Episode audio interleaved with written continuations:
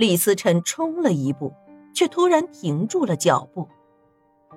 无论夏林秋做了什么梦，或者摔下床，与自己已经没有任何关系了。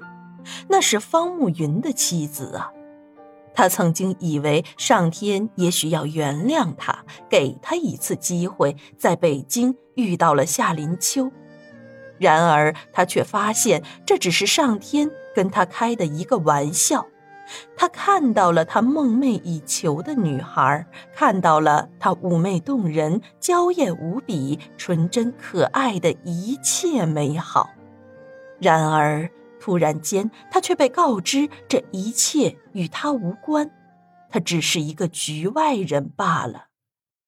想到这里，李思辰无精打采地朝屋子外走去，穿过长长的院子小路。屋内，夏林秋痛苦的抱着头滚动着，痛苦呻吟着。秋儿，你怎么了？你别吓唬我，哪里不舒服？告诉我，是不是头疼啊？方慕云迅速跨进夏林秋的病房，径直走到他的床边坐下。他紧紧地搂着痛苦的夏林秋，开始缓缓地按摩他的太阳穴。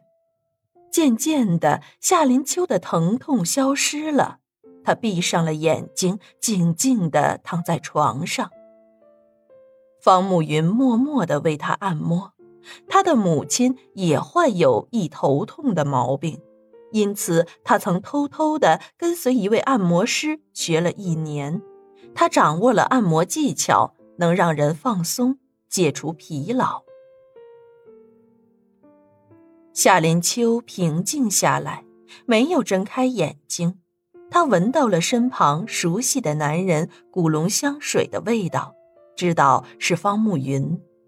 他想起了李思辰，然后想起了一切。他的记忆已经恢复了。往事如同电影倒带一般，在他脑海中回放。从他和李思辰的相遇，到订婚，到认识方慕云和方慕雪，再到他和方慕云相爱，李思辰向他退婚，他在李思辰和方慕雪结婚时离开了建水镇，接着他去了楚雄市，想欣赏那里的风景，但在北上途中遇见了马赛。之后，他住进了世外桃源，马赛帮他盖房子、砍树。一天，一棵大树倒在了他的头上。之后，就是方慕云找到了他，两人在一起。所有的一切一下子涌现在他眼前，让他感到清晰明了。这个人呐。在这个世界上转瞬即逝，现在想想，如果那棵树真的砸死了自己，那么自己现在还能与方慕云相遇吗？还能再次爱上他吗？刚才这个男人显得很紧张，自己听得很清楚。现在他正在轻轻地按摩着自己的太阳穴，因为他的手法非常专业。现在。自己的头不再疼痛了，这个男人真的很疼爱自己，自己还有什么理由因为面子问题离开他呢？难道是因为自己无法面对雪儿和李思辰吗？仔细一想，这又算得了什么呢？即使现在雪儿和李思辰站在自己面前，称自己为嫂子，自己也一定会镇定自若的回应。自己突然想看看身边的这个男人，于是他缓缓睁开眼睛，看见方慕云一脸平静的专注于给自己按摩。当他睁开眼睛的时候，先是一愣。接着就是一笑，方慕云的英俊面容上又多了一份微笑，他的嘴唇勾起的那个微笑，让整个嘴巴都显得更加性感。这个男人真的是一个妖孽，他轻轻一笑，就让夏林秋的心跳好像要跳出胸腔一样。脸红耳热的夏林秋盯着魅惑人心的方慕云，就这么呆呆的盯着。傻丫头，看什么呢？现在头好了吗？还疼不疼了？方慕云温柔的问道。这个女人的眼神中充满了疑惑和爱恋，显然自己胜过李思辰的把握太大了。而且她已经是自己的女人了，自己一定不会轻易放手，这一点是肯定的。这个小女人只能待在自己的身边，即使需要绑，也要绑在自己的身边。我在看你呀，你怎么能长得这么好看呢？怎么看也看不够。暮云，我们什么时候结婚呀？我都等不及了。我要看着你，不能让别的女人把你抢走了。我以前怎么没有这种危机感？现在想想，还真是后怕呀。